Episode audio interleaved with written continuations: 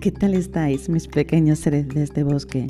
Yo soy Olga y estás entrando en el Bosque de los Aullidos, un podcast para todos aquellos que saben que fantasía no tiene fronteras.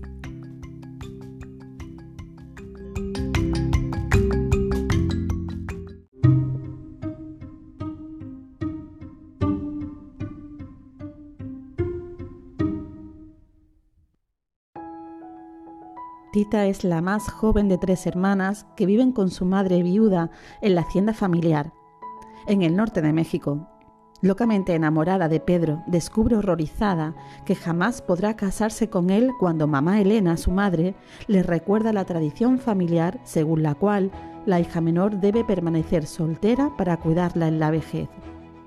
Cuando Pedro le pide matrimonio y su madre la niega, a Tita le cuesta entender por qué él acepta casarse con Rosaura, su hermana, pero no le lleva mucho tiempo descubrir que el amor de Pedro por ella es sincero y que ese ha sido el único camino posible para no perderla para siempre. Convertida en la cocinera familiar desde la muerte de la vieja Nasha, poco antes de la boda, Tita descubre e inventa un nuevo lenguaje amoroso a través de la comida que de ahora en adelante preparará en la vieja cocina familiar.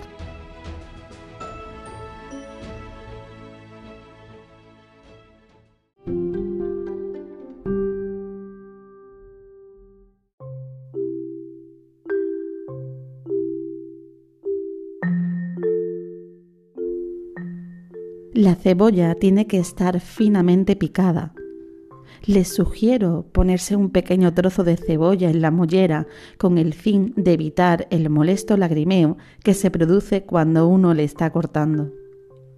Lo malo de llorar cuando uno pica cebolla no es el simple hecho de llorar, sino que a veces uno empieza, como quien dice, se pica y ya no puede parar. No sé si a ustedes les ha pasado, pero a mí la verdad es que sí, infinidad de veces. Mamá decía era porque yo era igual de sensible a la cebolla que Tita, mi tía abuela.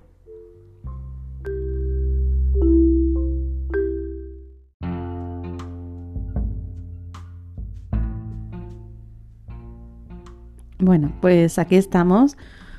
Hoy me encuentro yo sola, no, no está Avian con nosotros, pero bueno, en realidad el librito que vamos a recomendar hoy es como agua para chocolate de Laura Esquivel y bueno, es muy cortito, tiene unos 200 y pico páginas y, bueno, lo, me encuentro yo sola ante los micros. Y bueno, qué decir, es una novela que se llevó al cine y bueno, que hemos podido ver en televisión muchísimas, eh, muchísimas ocasiones. La novela está estructurada en 12 capítulos que son 12 recetas de cocina que coinciden también cada uno con los 12 meses del año. Y bueno, ¿cómo, empezar? ¿no? Es una historia muy entrañable, muy bonita, muy aromática, muy sensual. Eh, nos cuenta, es una historia que está, bueno, antes que nada, eh, está ambientada ¿no? en la Revolución Mexicana de 1910 y nos cuenta la historia de Tita, que, bueno, Tita es la más pequeña de tres hermanas y, bueno, ellos viven, es la familia de la Garza, ¿no? Que viven en, en un rancho al norte de México, en Piedras Negras, y bueno, su historia se inicia contándonos cómo Tita, ¿no? Sobre Tita, perdón, recae pues el peso de, de, la tradición familiar, que bueno, no es más que al ser la menor de las hermanas, ella estaba destinada a, quedarse soltera para cuidar a su madre en la vejez. Era el destino de Tita. Tita tenía que, bueno, que aguantarse ¿no? con esa, esa tradición familiar que se iba inculcando y que y bueno, le tocaba eh, ser la cuidadora de su madre. ¿no?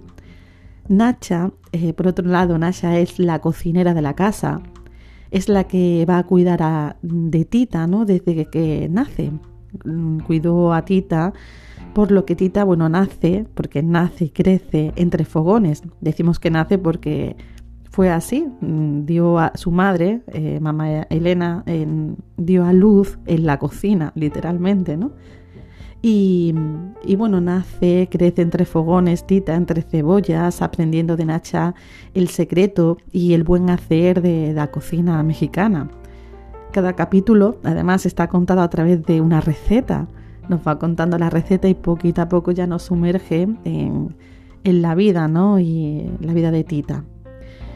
Como decíamos, bueno, Tita va creciendo y el problema, digamos, eh, aparece ya cuando ya Tita ya es, es una chica que se enamora de Pedro. Mm, además, comentar que el amor es recíproco. Pedro también eh, decide ir a hablar con mamá Elena, que es la madre, para pedirle la mano de Tita. Claro, la historia de Tita y de Pedro pues va a dar un giro cuando mamá Elena, pues por supuesto niega la mano de su hija Tita. Ella, Tita estaba destinada a ser la que cuide a, a mamá Elena, ¿no? En la vejez y son, el padre murió joven, el padre de Tita murió joven, entonces una especie de rancho donde predomina el matriarcado machista, ¿no? bueno, hay que darse cuenta, hay que tener en cuenta que estamos hablando de 1910 en México, y una zona rural. Entonces, bueno, el machismo pues era lo normal. Pero, mm, bueno, lo que decíamos, Magdalena por supuesto dice que no, que Tita está destinada a otra, a otra cosa, ¿no? A, a cuidarla.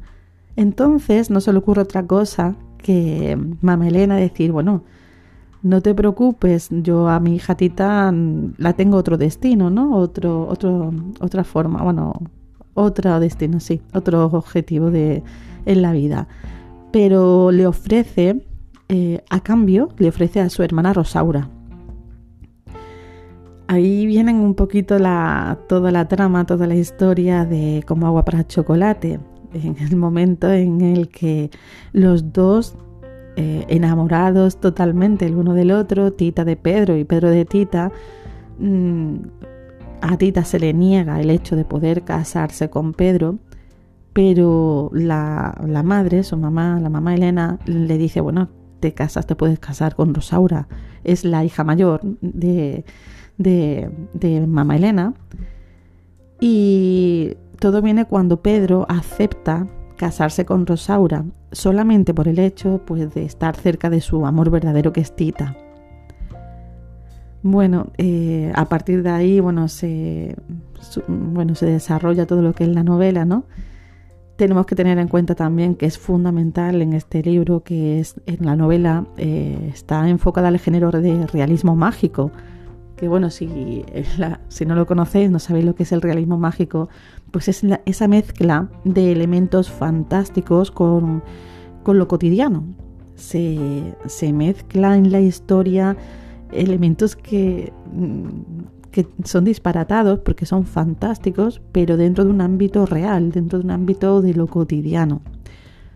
Es una maravilla. Bueno, no se ve bueno, se ve muy claro también en Como agua para chocolate, el realismo mágico.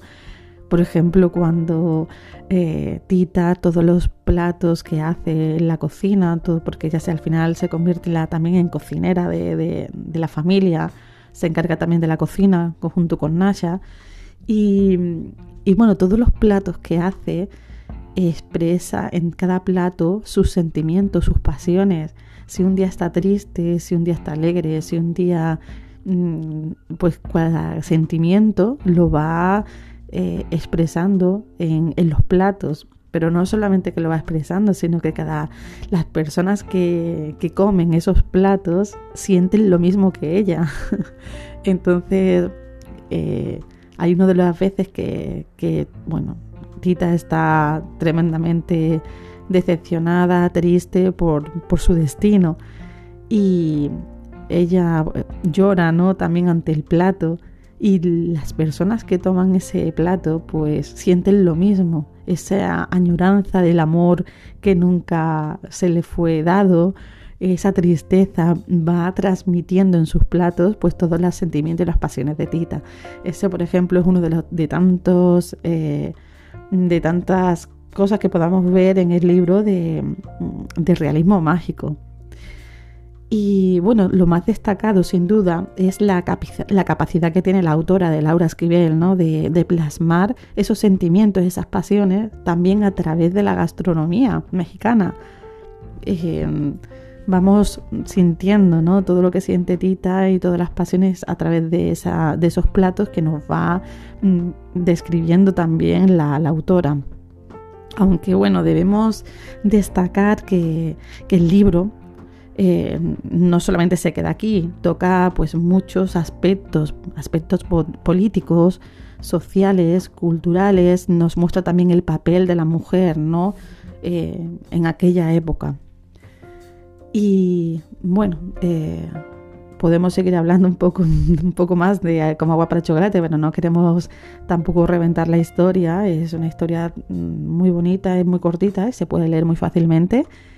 Y nada, os dejamos esta pequeña pincelada por si os han entrado ganas de leer el libro, porque estoy segura que la mayoría os mm, habéis visto la película. Mm, casi seguro, vamos, porque es lo más lo pusieron, la han puesto muchas veces en la tele y, y bueno, es más fácil. También es una película súper recomendada.